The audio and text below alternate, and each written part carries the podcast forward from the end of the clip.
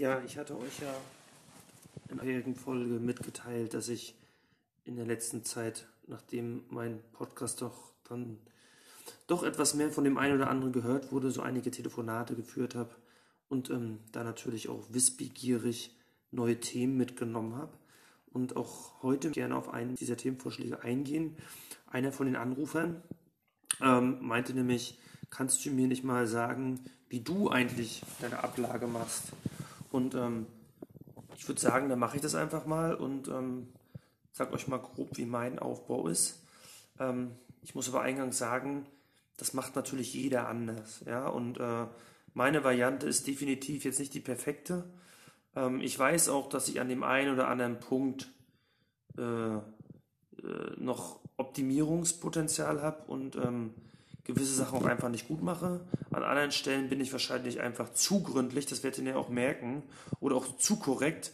Äh, das liegt aber einfach daran, weil ich per se durch meinen Beruf wahrscheinlich einfach ein sehr äh, korrekter Mensch bin, wenn es um das Thema Ablage geht. Das wird wahrscheinlich meine Frau bestätigen können. Ähm, aber ich werde die heutige Folge, wir sind mittlerweile bei Folge 33, äh, nutzen, um euch mal zu erklären, wie ich es eigentlich mache. Und dann kann ja jeder für sich das mitnehmen, was er für für gut hält. Ich höre ja in den Foren auch immer gerne mal, wie es andere machen, um da vielleicht Ideen mitzunehmen, was ich verbessern kann.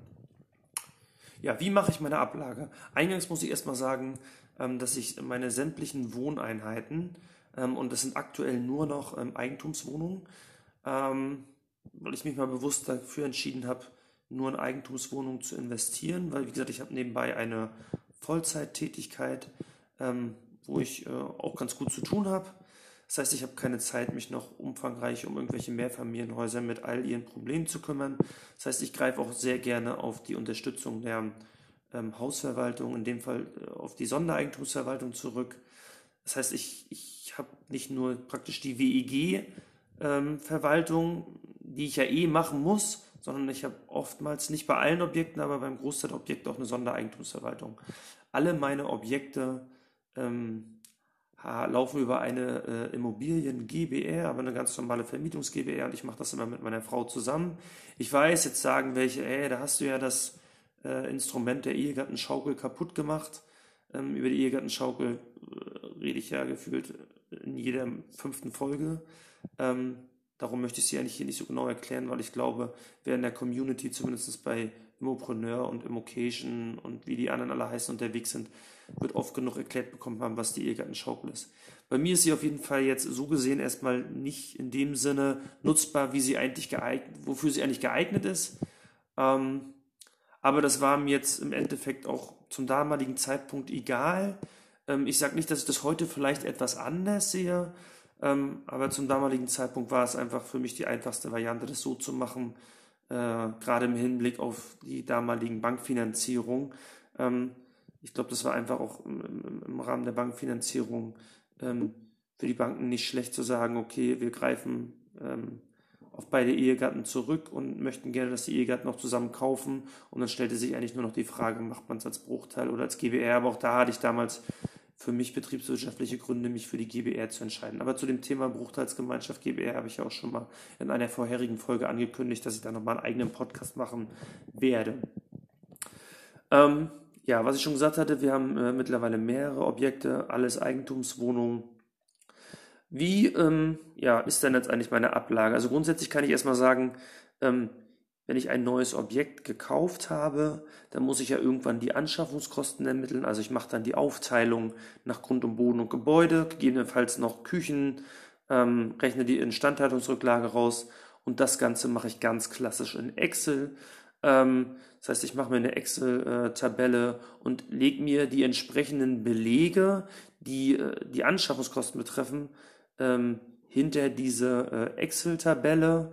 Ähm, das mache ich deshalb. Ich habe nochmal einen extra Belegordner, wo alle Originalbelege drin sind, die ich von der Steuer absetzen möchte, also sprich Einnahmen und Ausgaben sind da in, im, im, Original aufbewahrt.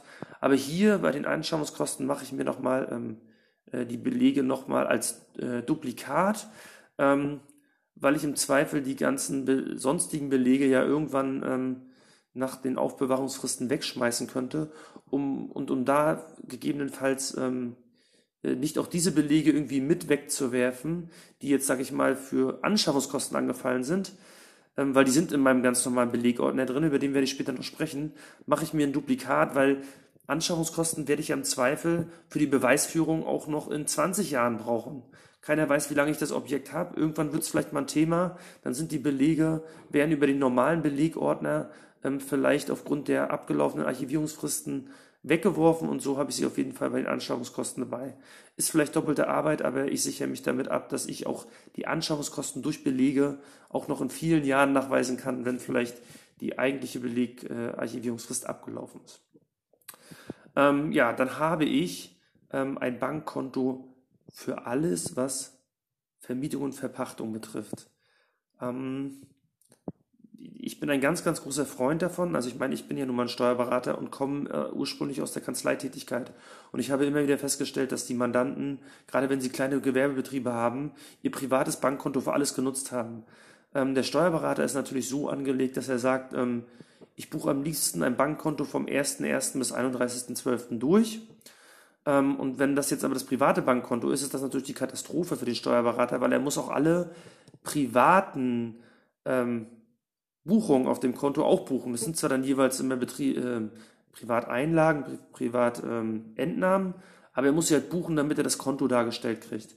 Die Alternative ist, er nimmt sich den Bankkontoauszug vorher und, sag ich mal, hakt nur das an, ähm, was tatsächlich betrieblich ist oder halt Vermietung und Verpachtung in dem Fall. Ähm, dann kann es aber auch öfter mal sein, dass irgendwas durchrutscht, weil halt das Bankkonto ähm, zum 1.1. und zum 31.12. nicht mit dem Saldo dargestellt ist und komplett durchgebucht wird. Also war ich schon immer ein Freund davon zu sagen, trennt bitte privat und betrieblich, in dem Fall privat und Vermietung und Verpachtung.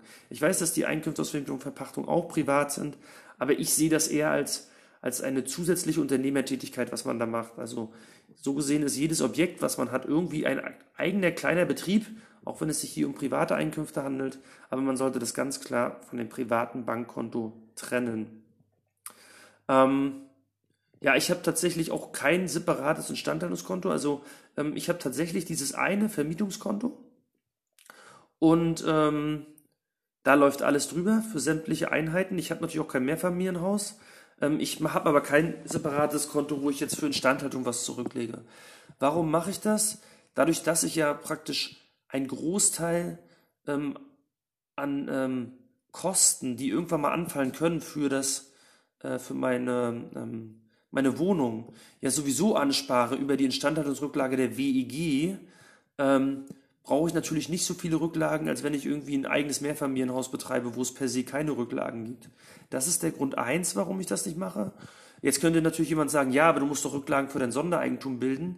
Das stimmt, aber auch da habe ich ja ein Gefühl dafür bei meinen Einheiten, ähm, welche Einheiten sind auf einem guten Stand, wo muss ich viele Jahre nichts machen, welche Einheiten muss ich anfassen und dann habe ich ein Gefühl dafür, ähm, wie viel Quadratmeter habe ich, was kostet, was wird da im Zweifel anfallen, weiß ich, Badsanierung, Bodenbelege, äh, vielleicht eine Küche rein oder nicht, äh, ich sag mal, äh, wenn ich eine Therme in der Wohnung habe, nochmal eine Therme, das kann ich ungefähr abschätzen, was das kostet und ähm, weiß ja auch, dass nicht alles auf einmal passiert und lass mir dann auf dem normalen Vermietungskonto immer einen ausreichenden Puffer.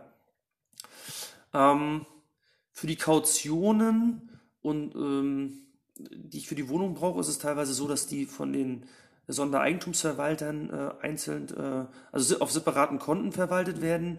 Oder ich habe teilweise Bankwirtschaften. Aktuell habe ich nicht eine Kaution, die auf irgendein Konto auf meinen Namen, also wo ich mich separat drum kümmern musste. Ähm, ich habe auch teilweise Wohnungen gekauft, da ähm, habe ich praktisch ähm, hat der Mieter nicht meine Kaution geleistet. Ich habe Altbestandmieter aus den, weiß ich nicht, 50er Jahren, da war das halt nicht üblich. Und dahergehend brauche ich auch dafür aktuell noch keine Konten. Ähm, wie gesagt, ich mache dieses eine Bankkonto und ähm, stelle dieses Bankkonto aber am Ende äh, in, in, Form einer Buchführung dar. Das heißt, ich benutze, ich meine, ich bin jetzt Steuerberater, das heißt, ich weiß natürlich, wie eine Buchhaltung funktioniert und stelle meine ganze Vermietungs-GBR in Form einer Buchhaltung dar. Ähm, und dahergehend kann man das auch mit einem Bankkonto machen. Und dann buche ich jeden einzelnen Geschäftsvorfall auf dem Bankkonto, ähm, buche ich in die Buchhaltung ein. Ähm, es war auch schon mal eine Überlegung von mir, dass ich ähm, ähm, gerade wenn ich jetzt sehe, dass man zum Beispiel bei der DKB, ich bin jetzt selber kein DKB-Kunde, habe auch keine Finanzierung über die DKB, aber wenn ich sehe, dass man bei der DKB diverse Unterkonten bilden kann, ob ich nicht einfach für jede Eigentumswohnung eine, ein separates Konto ähm, bilde oder, oder, oder, oder ähm, eröffne und ähm, dann entsprechend ähm, die einzelnen Positionen, die nur diese Wohnung betreffen, über dieses Konto laufen lasse. Das hätte den Vorteil, dass es aus meiner Sicht übersichtlicher ist. Ähm, ich bräuchte natürlich auch dieses, die, das Buchhaltungsprogramm nicht, weil ähm, ich sag mal, die Konten dann überschaubar sind. Der Nachteil an der ganzen Geschichte ist, ich müsste halt einmal diesen Umstellungsaufwand machen und aus dem einen Konto, ähm, ich sag mal, diverse Konten machen, sprich für jede Einheit eins. das hätte den Nachteil, dass ich natürlich auch die ganzen SEPA-Mandate etc ummodeln müsste. Außerdem ist meine Hausbank halt nicht die DKB. Da ist halt die Frage, inwieweit die Hausbank das toll findet, wenn ich mit meinem Vermietungskonto da weggehe. Darum habe ich das so ein bisschen hinten angeschoben. Aber die Überlegung ist immer noch da. Gerade dieses Thema mehrere Bankkonten. Ähm, ich sage mal, ein Bankkonto pro Objekt kann vielleicht Sinn machen. Ich habe da mal eine, äh, so eine Überlegung. Bei mir selber wäre es jetzt egal. Ich habe natürlich eine Vermietungs-GBR.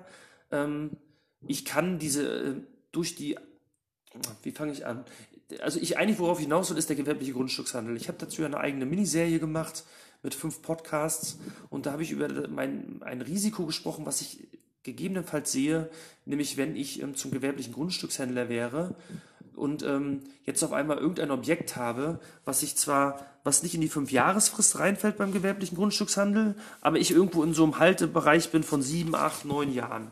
Das heißt, da bin ich aus meiner Sicht und, und, und dieses Objekt ist selber aber erstmal per se kein Zählobjekt. Jetzt besteht aus meiner Sicht das Risiko, dass dieses Objekt vielleicht trotzdem, ich nenne das mal, infiziert werden könnte von den anderen Objekten, die mich zum gewerblichen Grundstückshändler gemacht haben. So, und ähm, immer wenn ich jetzt, sag ich mal, ähm, die Objekte alleine habe, also nicht mit meiner Frau oder als GBR oder Bruchteil, was weiß ich, ganz alleine ein Objekt habe, ähm, könnte ich ja sagen, okay, ich habe für jedes Objekt ein eigenes Bankkonto. Ähm, ich, so gesehen trenne ich die Verwaltung der einzelnen Objekte voneinander. Deshalb, ich habe eigentlich, ich könnte dann sagen, okay, das, das 7, 8 Jahre Objekt, das ist ein Buy-and-Hold-Objekt und das ist überhaupt nicht verquickt in irgendeiner Form mit den anderen Objekten, die gewerblicher Grundstückshandel sind. Ähm, Dahergehend wäre das in dem Fall vielleicht eine Idee zu sagen, ich mache lieber mehrere Konten, dann kann ich zumindest sagen, wenn diese Diskussion vom Finanzamt aufkommt, ähm, dass ich sagen kann, ich habe hier eine klare Trennung und das war definitiv immer ein Buy-and-Hold-Objekt.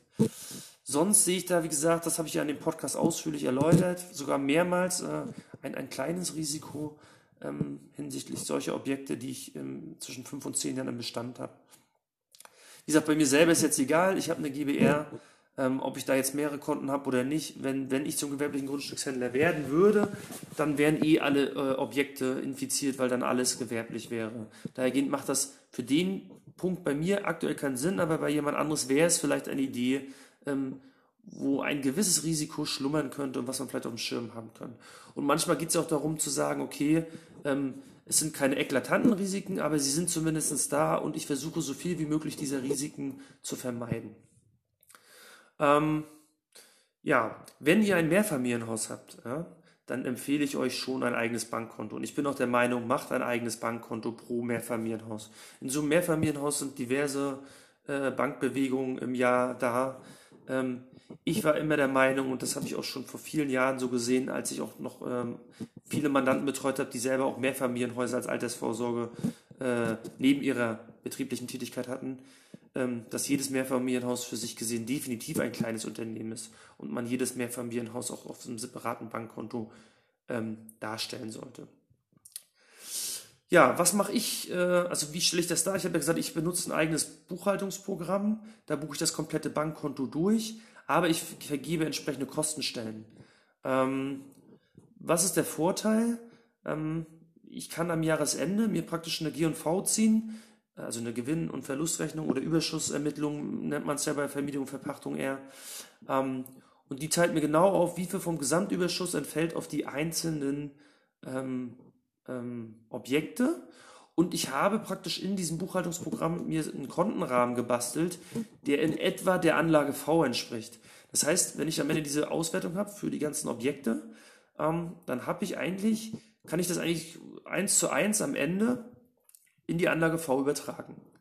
Nächster Vorteil ist beim Buchhaltungsprogramm, ich kann natürlich auch Bestandskonten fortführen. Also sprich, ähm, ich kann für die einzelnen Objekte, das sind ja für mich gesehen Wirtschaftsgüter, kann ich Anschauungskosten einbuchen und buche jedes Jahr die AFA ab und kriege da immer eine Fortführung des Buchwertes. Auch auf den Monat genau, also wenn ich jetzt genau monatlich buchen würde, da bin ich nicht ganz so streng mit der monatlichen Buchung, weil ich als Vermieter natürlich überhaupt nicht zu so einer Buchhaltung verpflichtet bin. Ähm, ich versuche es aber unterjährig schon einigermaßen ähm, regelmäßig einzubuchen, ähm, weil man sonst am Ende einfach den Überblick verliert. Und so habe ich aber die Möglichkeit, diese Bestandskonten darzustellen. Das mache ich natürlich auch mit dem Bankkonto, das mache ich auch mit meinen Darlehen. Ich stelle die Rücklagen dar. Ähm, das müssten eigentlich die wesentlichen Sachen gewesen sein. Und dann habe ich am Ende so eine Art fiktive Bilanz. Ich nenne es mal nicht Bilanz, weil wir sind nicht im betrieblichen Bereich. Ich nenne es mal Vermögensaufstellung. Das heißt, ich kann jederzeit in mein Buchhaltungsprogramm gehen und mir in Anführungsstrichen eine Bilanz ähm, ausgeben lassen und sehe immer äh, äh, meine Vermögenswerte, natürlich Buchwerte, das sind nicht die Verkehrswerte, aber zumindest kann ich dann auch eine relativ schnell mir eine Eigenkapitalquote darstellen lassen, bezogen auf die Buchwerte. Äh, effektiv sind meistens die Verkehrswerte höher. Das heißt, die Eigenkapitalquote, die ich dann da sehe, ähm, ist unter Umständen wahrscheinlich besser als die, die ich da habe. Das wäre praktisch schon das Minimum, was ich an Eigenkapitalquote habe. Ja, ich habe, glaube ich, schon mal in irgendeiner anderen Folge erzählt, ich bin natürlich auch so ein kleiner Ausprobierer. Also ähm, ich vertrete ja die Auffassung, das, was man selber ausprobiert und dann nicht am Mandanten, sondern bei sich selber ausprobiert, da ähm, hat man die meisten Lerneffekte. Da macht man die meisten Fortschritte in seiner Weiterentwicklung. Und dahergehend bin ich jemand, der auch gefühlt jedes Jahr oder jedes zweite Jahr einfach ein anderes Buchhaltungsprogramm ausprobiert. Ich trage dann einfach die, ähm, die Schlusswerte von dem einen Programm, dem einen Jahr in das andere fort. Und so habe ich halt in letzter Zeit halt auch schon viele Programme testen können, wie LexOffice, ähm, Lexware Buchhalter, ähm, Surfdesk, Sage Office Online hatte ich schon, ich glaube Sage Sage 50, ich bin mir gar nicht mehr sicher, ähm, glaube ich war auch, also mittlerweile habe ich schon fast den Überblick verloren. Ähm, aber dadurch habe ich halt ähm, viele Programme kennengelernt und viele Programme haben halt auch an einen Stelle Vorteil, an der anderen Stelle Nachteil und ähm, lernt man am Ende auch äh, für die Zukunft, okay, was finde ich eigentlich gut, was brauche ich eigentlich als Vermieter und äh, welche Programme sind für mich gar nicht geeignet. Ja, also ähm, gerade das Thema Kostenstellen fällt dann oft bei dem einen oder anderen Programm raus und ähm, das war für mich jetzt einfach auch wichtig, dieses Thema Kostenstellen, um am Ende mir die Anlagen V relativ schnell erstellen zu können. Ich habe ganz am Anfang das Thema auch mal mit Excel probiert, das war mir aber zu anfällig, ähm, hinsicht, auch hinsichtlich Löschen. Bei der Buchhaltung ist halt, also Buchhaltungsprogramm ist halt ganz schön, das wird dann auch entsprechend dokumentiert. Man kann da nicht einfach einen Buchungssatz hinterher wieder löschen, man kann festschreiben, man hat so eine gewisse Absicherung. Ähm, aber wie gesagt, ich, grundsätzlich wäre das in Excel möglich und darstellbar, aber aus meiner Sicht irgendwann zu unübersichtlich. Und mit dem Buchhaltungsprogramm kann ich mir halt auch diverse Auswertungen ziehen, was bei Excel nicht so einfach möglich ist.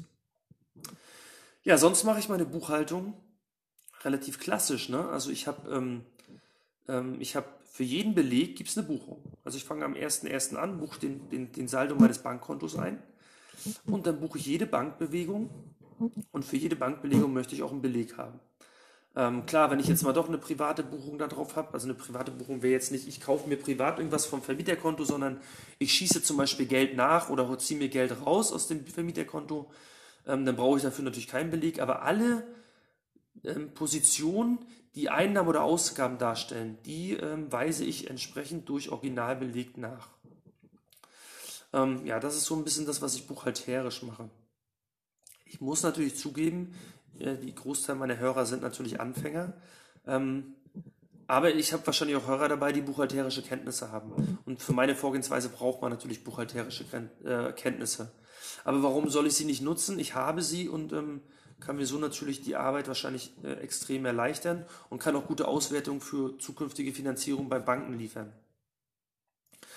Ähm, ja, was ich schon gesagt hatte, ne, über das Bankkonto laufen sämtliche Ausgaben. Es gibt eigentlich nur eine Position, die darüber nicht läuft, das ist die AFA, weil ich das unhandlich finde, das darzustellen. Aber selbst privat verauslagte äh, Dinge, also ich, ähm, ich nehme mal ein Beispiel. Ich fahre zum Objekt 50 Kilometer, warum auch immer. Ich muss den Mieter treffen oder was weiß ich. Äh, und ich würde sagen mal, wir rechnen jetzt mit 30 Cent den Kilometer. Ja, ich, ich vertrete ja eine andere Auffassung. Ich nehme die tatsächlichen Kosten ähm, aber man, der, der typische Investor nimmt meistens die 30 Cent pro Kilometer. So, jetzt habe ich 50 Kilometer auf der Uhr. Das heißt, ich habe eigentlich 15 Euro verbraten, privat. Ja, weil das Auto habe ich ja irgendwie auch mal finanziert, privat. Jetzt mache ich es so, dass ich sage, okay, die sind, diese 15 Euro sind aber durch die ähm, Immobiliengesellschaft oder halt, wenn du jetzt keine Gesellschaft hast, alleine bist, durch die Vermietung und Verpachtung angefallen. Das heißt, ich, mein Vermietungskonto muss mein Privatkonto 15 Euro überweisen. Das mache ich und den Beleg lege ich entsprechend wieder hinter die jeweilige Buchung. Jetzt würdet ihr sagen, ey, das ist ja pinschiedrig. Ja, das mag so sein. Ähm, mir geht es aber darum, ähm, ich möchte halt am Jahresende immer noch äh, irgendwie verstehen können, was habe ich da gemacht. Und wenn ich mich einmal im Jahr ansetze und meine Fahrkosten zusammenschreiben müsste, dann, dann würde ich irre werden. Das, das kriege ich nicht mehr hin. Genauso mache ich es auch mit privat verauslagten Portobelegen oder wenn ich mal länger unterwegs bin für Verpflegungsmehraufwendungen oder sonstige Auslagen, was halt anfallen. Ich gehe mal zum Mediamarkt und kaufe mir irgendwie Druckerpapier oder keine Ahnung. So eine Sachen, ähm, die verauslage ich dann von meinem Privatkonto ähm, und äh, hole mir die hinterher von der Gesellschaft wieder und habe das entsprechend ordentlich dokumentiert. Das mache ich natürlich auch. Ich könnte, mir könnte ja auch mal was passieren man, man will es nicht hoffen, aber ich werde krank oder ich, ich sterbe oder man weiß es nicht. Dann möchte ich einfach, einfach meiner Frau eine ordentliche Buchhaltung lassen, die vielleicht ein fremder Dritter aus meinem Umfeld, da gibt es ja auch noch die ein, ein oder zwei Steuerberater, die ich ähm, im Freundeskreis habe, die dann die Sache relativ schnell ähm, bereinigen können durch eine ordentliche Buchhaltung. Das sind eigentlich die Gründe, warum ich das mache und weil ich es einfach für übersichtlicher halte. Ich hatte ja eingangs gesagt, ich bin an ein, zwei Stellen wahrscheinlich ein bisschen kompliziert ähm, oder mach es ein bisschen zu kompliziert. Das mag hier sein, ich bin von der Sache trotzdem überzeugt. Was mache ich noch? Ich habe alles in der Cloud. Ähm, das heißt, ich, ich, ich, ich bin mehrmals abgesichert. Das mag man vielleicht bei einem Objekt, mag das noch nicht sein, aber ähm, wenn du mehrere Objekte hast, dann macht das irgendwann Sinn. Das heißt, ich mache alle, also ich sitze ungefähr alle zwei bis drei Wochen und mache meine Ablage.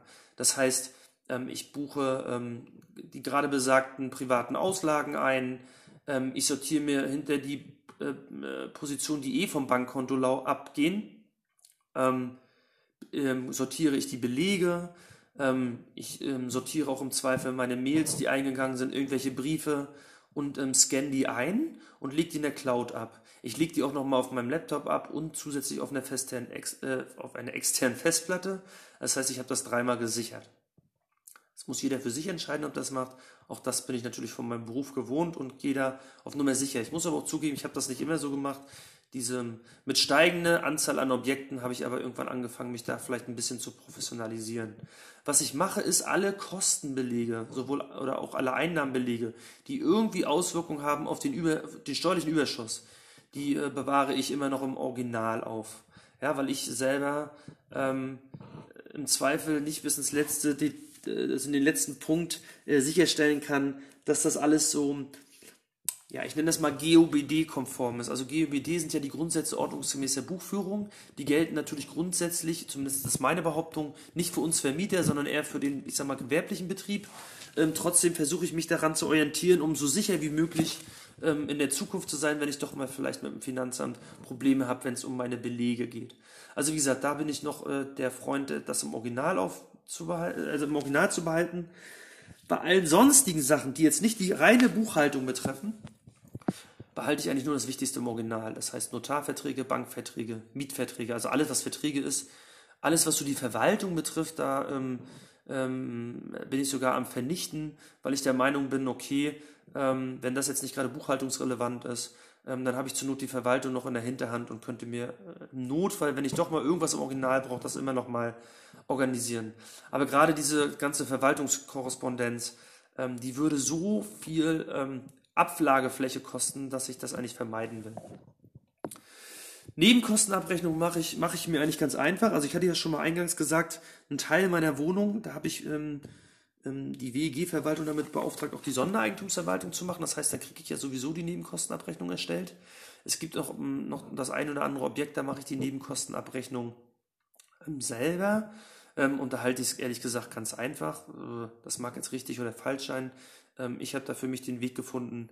Ähm, ich nehme den entsprechenden Teil aus der WEG-Abrechnung, der betrifft, ähm, kopiere die Seite entsprechend. Ähm, dann füge ich äh, noch die Kosten hinzu, ähm, die nicht über die WEG laufen. Das ist im Normalfall ähm, ähm, zum Beispiel eine Grundbesitzerhaftpflicht, ähm, die ich im, im, Vertrag mit vereinbart habe, äh, im Mietvertrag und äh, die Grundsteuer. Die hat im Normalfall bei mir die WEG dann auch nicht. Ähm, die füge ich entsprechend auch mit Kopien hinten ran. Ähm, dann mache ich praktisch schon eine Art Übersichtsseite, wo ich die ganzen Kosten der WEG und meine separaten Kosten aufliste, ziehe die Vorauszahlung ab ähm, und dann habe ich halt einen Überschuss, äh, entweder eine Erstattung oder eine Nachzahlung. Ähm, und dann mache ich ein Anschreiben dazu, wo ich diesen Wert nochmal noch mal darlege ähm, und entsprechend auf die Anlagen verweisen. Ähm, wenn ihr natürlich mehr Familienhaus habt, dann könnt ihr es euch wahrscheinlich nicht so einfach machen, gerade wenn es um das Thema Heizkosten, Wasser etc. geht ähm, wird es wahrscheinlich da ein bisschen aufwendiger sein müssen. Da müsst ihr dann wahrscheinlich auch entsprechende Programme verwenden. Für das, was ich hier habe, ist es aus meiner Sicht nicht notwendig. Was ich auch immer ordentlich archiviere, sind natürlich Bankunterlagen. Ähm, ja, dann kommen wir zu dem Thema, ähm, wie verwalte ich denn die ganzen sonstigen Unterlagen zu meinen Objekten? Ich habe pro Objekt einen Handordner, also so ganz klassisch noch. Da sind jetzt praktisch diese ganzen wichtigen Unterlagen abgelegt, wo ich vorhin gesagt habe, die behalte ich im Original. Das heißt Notarverträge, Bankverträge, Mietverträge, sonstige Verträge etc. Dann habe ich einen Ordner, da stelle ich meine ganzen Anschaffungskosten dar, was ich ganz am Anfang gesagt hatte, wo ich praktisch in der Excel-Liste für jedes Objekt eine Excel-Liste habe und dahinter nochmal die Belege darstelle, wie ich auf die Anschaffungskosten komme. Dann habe ich pro Jahr einen Ordner für die reine Buchhaltung. Das heißt, das sind meine ganzen Einnahmen- und Ausgabenbelege, die ich im Original aufbewahre. Ähm, und da mache ich es halt, wie gesagt, schon, wie ich schon gesagt hatte, wie das eine klassische Buchhaltung auch macht beim Gewerbebetrieb. Es gibt den Kontoauszug. Auf dem Kontoauszug wird jede Bewegung, kriegt eine Nummer, durchnummeriert von 1 bis, weiß ich nicht, bei mir sind es irgendwie 400, 500 Positionen im Jahr. Ähm, und dann liegt hinter dem Kontoauszug, hinter der jeweiligen Kontoauszugseite, ähm, liegt dann der Originalbeleg dahinter sortiert, auch nummeriert. Ähm, ja, und wie gesagt, ähm, dahergehend ähm, glaube ich, ist das relativ übersichtlich. Ähm, früher habe ich mir noch den Spaß gemacht, hinter jede Bewegung ähm, nochmal ähm, den Beleg zu legen. Teilweise habe ich ihn dann mehrmals kopiert im Jahr, so wie ich sag mal, ähm, ähm, ähm, zum Beispiel eine Bankrate oder so. Das ist natürlich schwachsinnig. Das habe ich mittlerweile auch eingesehen. Ich lege dann praktisch den Nachweis, sag mal, für die Bankbuchung, also jetzt rede ich von den Zinsen und der Tilgung, also von der Annuität, lege ich mir einmal am Jahresanfang, im Januar, lege ich mir in die Buchhaltung. Das heißt, ähm, klar, ich habe diesen Beleg habe ich auch schon im Vorjahr drin im Januar, aber man weiß ja nie, welchen Ordner sich man sich irgendwann mal zieht. Und ähm, ich will ja nicht den fünf Ordner aufmachen, also einzelne Jahre, um den Beleg irgendwann zu suchen im allerersten Jahr, wo die Finanzierung losging, sondern ich mache immer im Januar ähm, nochmal den Bankbeleg rein, ähm, wo ich entsprechend die, äh, sehe, wie sich die Rate zusammensetzt. Und dann mache ich es so, dass ich ähm, auf, in, in, in, meiner, ähm, in meinem Kontoauszug vergebe ich ja Nummern und dann verweise ich dann im Februar, März, April etc. verweise ich dann auf die Nummer aus dem Januar. Das heißt, ähm, ich, ich, ich äh, spare mir da so ein bisschen ähm, Platz im Ordner und dadurch komme ich auch mit einem Ordner eigentlich ähm, ganz gut klar. Das heißt, ich habe das sind für mich so eine Art Dauerbuchung. Ne? Ähm, das ist jetzt der Handordner, also sprich noch das ganz klassische, was im, im Regal steht. Ähm, im, im, Explorer mache ich das so, dass ich da einzelne Unterordner habe für meine GBR. Da gibt es einen Allgemeinordner, da sammle ich halt das, was ich immer ähm, was so ganz allgemein ist, also sprich, da sind meine Steuererklärungen. Jetzt würde man sagen, ja, was hat Steuererklärung mit V&V zu tun? Ja, da habt ihr recht, aber die Steuererklärung brauche ich immer mal wieder für neue Finanzierung. Da liegen auch meine Steuerbescheide. Ähm, dann ist da eine, ähm, ähm, zum Beispiel eine Vermögensübersicht für die Banken. Also immer, wenn ich eine neue ähm, Finanzierung abschließe, brauche ich natürlich auch ähm, eine aktuelle Vermögensübersicht. Die sammle ich dann da. Dann sammle ich da meine Anzeigen. Also wenn ich jetzt zum Beispiel irgendwie eine allgemeine Anzeige bei eBay äh, schalte, ich suche Immobilien von privat oder, oder in was mache, das sammle ich auch alles da. Da sind meine Ausweiskopien, weil ich die auch regelmäßig brauche. Da ist mein GBR-Vertrag. Ähm, da sind alle Sachen so zu Haus und Grund, mäßigen Schufa-Abfragen. Ähm, das ist alles in diesem allgemeinen Ordner. Dann habe ich halt einen allgemeinen Bankordner. Ähm, da liegt halt alles drin, was ich so ähm, allgemein für die Banken brauche. Also nicht die speziellen Darlehensverträge pro Objekt, dazu komme ich später noch, sondern da ist so das, was das allgemeine Vermietungskonto angeht und wenn ich sonst mal irgendwie Korrespondenz mit der Bank habe. Dann habe ich im Explorer ähm, für meine Buchhaltungssoftware einen Ordner, da sammle ich so gesehen eigentlich nur die Datensicherung. Und wenn ich sonst mal noch irgendwie das eine oder andere Schriftstück vom, vom jeweiligen Softwareanbieter kriege, dann habe ich einen Ordner, wo meine ganzen potenziellen Objekte sind. Ähm, den Ordner, der ist relativ wichtig, weil wenn dann doch nochmal irgendwann das Finanzamt um die Ecke kommt und sagt, bring mir nochmal einen Nachweis, dass du wirklich bei Objekt XY warst, was du dann nicht gekauft hast und warum kamen da 200 Kilometer zustande, dann kann ich da zumindest schon mal ähm, das damalige Exposé und vielleicht auch den Schriftverkehr mit meinem, mit dem Makler und der Nachweis, dass ich auch vor Ort war.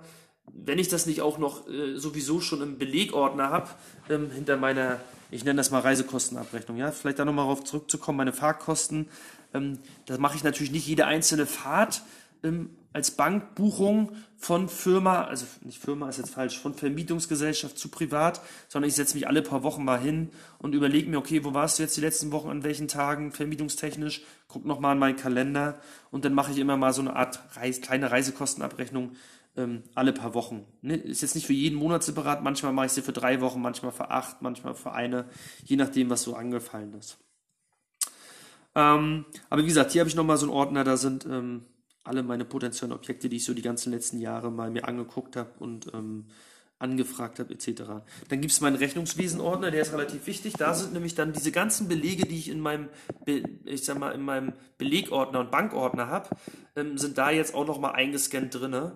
Ähm, teilweise greifen meine Buchhaltungsprogramme auf diesen Ordner zu. Das heißt, wenn ich in meinem Buchhaltungsprogramm bin und an dem jeweiligen Buchungssatz bin oder in, den, in der jeweiligen Bewegung, dann sehe ich auch über die Verbindung zu dem Ordner immer gleich äh, hinter jeder ähm, Buchung den entsprechenden Beleg und muss mir den nicht raussuchen. Und dann werden halt in diesem Rechnungswegenordner auch meine, meine Bankkontoauszüge archiviert. Äh, da habe ich dann meistens auch eine Cashflow-Rechnung drin und natürlich meine Excel-Listen für die Anschaffungskosten.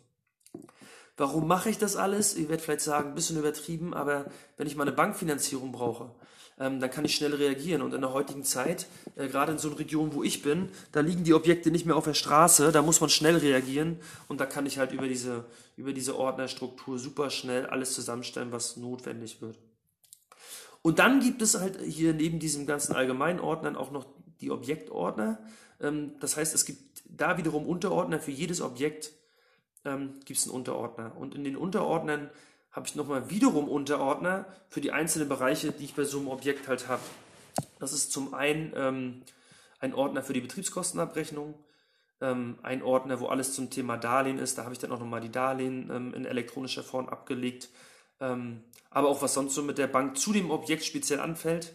Ähm, dann habe ich einen Ordner für, für Grundbuch und Amtsgericht. Ähm, dann habe ich einen Ordner, alles was Thema Hausverwaltung ist. Dann habe ich einen Ordner für Mieter, also sprich, ähm, wo da Mietverträge drin sind, Mieterkorrespondenz, Mieterhöhung etc. Dann alles, was ein Ordner für alles, was mit dem Notar zusammenhängt. Ähm, und dann gibt es noch so einen Ordner, wo sonstige Gebäudeunterlagen sind. Das sind meistens die Unterlagen, die ich dann beim Kauf vom Verkäufer bekommen habe, weiß ich, Gebäudeenergieausweis, ähm, Grundrisse etc. Ähm, dann gibt es einen Ordner für Steuern, also damit meine ich jetzt nicht meine private Steuererklärung Anlage V, sondern damit meinte ich das, was das Objekt selber an Steuern hat. Das wäre in dem Fall Grunderwerbsteuer und alles zum Thema Grundsteuer. Dann habe ich einen Ordner für Versicherungen ähm, und einen Unterordner ähm, ähm, für mittlerweile, wenn ich ein Objekt verkaufe, gibt es dann auch für den ganzen Verkaufsprozess noch einen Unterordner. Ja, und ähm, dann habe ich in jedem ähm, Ordner für das Objekt noch so ein Excel Fact Sheet, nenne ich das mal. Ähm, da habe ich praktisch eine Übersicht wo man auf einen Blick sieht, ähm, die wichtigsten Daten zum Objekt. Also sprich, welche Größe hat das Objekt, wo liegt das Objekt, welches Geschoss. Ähm, dann ist da drin, äh, wann ich es gekauft habe, wann, wann ich die Bankfinanzierung abgeschlossen habe, ähm, wie lange die läuft, wie ist die Darlehensrate, ähm, wie ist der Tilgungssatz. Ähm, da habe ich auch eine, eine Bruttomietrendite berechnet. Ähm, Genau, also wie gesagt, das sind immer so Sachen, die ich da auf einen Blick so habe und die wird dann halt einmal im Jahr aktualisiere ich die auch, weil ich ja teilweise auch Entwicklungen bei den Mieten habe. Da, da, ist zum Beispiel auch die Hausgeldrate drin, was habe ich an Instandhaltungsrücklage, nicht umlagefähige Kosten. Das kann man da für jedes Objekt einmal sehen. Auch das ist eigentlich mehr so für die Bank gedacht, ähm, wenn ich das da mal brauche. Äh, ja. Sonst ist es so, ähm, dass ich schon die ähm, Aufbewahrungsfristen natürlich beachte. Ähm, auch wenn vielleicht im Vermietungsbereich das vielleicht nicht ganz so streng gesehen wird wie im betrieblichen Bereich. Ähm, aber da sage ich mir immer, da archiviere ich lieber etwas, etwas länger als zu wenig. Ja, und ähm, am Ende ist natürlich die Frage, ähm, warum mache ich mir diesen Riesenaufwand, ja, so als kleiner Abschluss. Ähm, ich mache das natürlich, wie ich vorhin schon gesagt habe, als Sicherstellung für meinen Tod. Also ich möchte der, der das irgendwann übernimmt, das wäre ja in dem Fall meine Frau, weil sie ist ja nun mal Mitgesellschafter. Ähm, ich möchte es hier halt so einfach wie möglich machen. Ich weiß, sie wird selber im Zweifel, wird sie Probleme haben, weil sie sich in dem Thema natürlich logischerweise beruflich nicht auskennt, aber zumindest kann sie sich Hilfe holen und man hat einen guten Überblick. Ähm, ich mache das mir auch so umständlich oder so ordentlich wie möglich, weil ich eigentlich ganz gerne, wenn ich jetzt mal ein Objekt verkaufe, möchte ich auch auf gute Daten zurückgreifen können, um mir mal eine ordentliche Renditeberechnung zu machen. Klar, wir rechnen immer alle mit Rendite, aber die richtige Rendite, die ein Objekt gebracht hat, kann man doch eigentlich erst berechnen, wenn das Objekt wieder verkauft ist, weil dann hat man Wertsteigerung drin. Ähm, dann ist halt alles berücksichtigt, ja, dann hat man die richtig harten Zahlen. Und da ist es halt so, ähm, da hoffe ich, wenn ich irgendwann mal so einen Verkauf auch endgültig abgeschlossen habe, soweit bin ich noch nicht, dass ich auch über eine gute Datenlage das entsprechend mir mal richtig realistisch ausrechnen kann. Das Wichtigste ist eigentlich kurze Reaktionszeiten bei neuen Darlehen und ich glaube, da habe ich schon öfter davon profitiert ähm, äh, und habe auch schon viele positive Rückmeldungen bekommen, dass ich immer gut sortierte Unterlagen habe und schnell reagieren kann. Aus den Daten selber wollte ich irgendwann auch mal so eine Investorenbroschüre machen. Ähm, ich habe ja schon öfter gesagt, ich bin ja mehr so der Ausprobierer-Typ und das steht auch noch auf meiner Agenda. Bisher habe ich mich davor immer gesträubt, weil das schon viel, viel Arbeit macht und dann auch wieder auch gepflegt werden muss. Also die Investorenbroschüre von heute ist im Zweifel in zwei Monaten schon über, überholt. Ähm, aber ähm, durch die gute Datenlage, die ich jetzt habe, glaube ich, könnte ich das irgendwann ähm, dann doch mit einer guten Qualität erstellen und ähm, ja, da ich mir, ich sag mal, ähm, ich mache das Ganze jetzt seit ungefähr vier Jahren äh, mit dem, mit, ich sag mal, mit meinem Hobby in Immobilien zu investieren, weil am Ende sehe ich das als Hobby. Äh, ja, ich bin mir immer noch bis heute noch nicht so richtig über meine Strategie äh, im Klaren. Ist ganz lustig, weil man denkt ja eigentlich, ja, äh, wenn ich eine Strategie fahren will, dann muss ich mir einen Steuerberater ins Hut holen. Jetzt ist da ein Steuerberater, der erzählt über das Thema und hat selber so richtig keine Strategie. Ja, das liegt daran, weil ähm, auch der Markt sich ständig verändert und man gar nicht weiß, ähm, wo, wo steht man eigentlich mit dem, was man heute hat, irgendwie in zehn Jahren. Und darum bin ich eigentlich strategisch ähm, gerade äh, noch so ein bisschen oft, immer noch in der Findungsphase. Und das liegt natürlich auch daran, weil ich der Experimentierfreund bin. Ne? Das muss man jetzt einfach mal so sagen. Ähm, ja.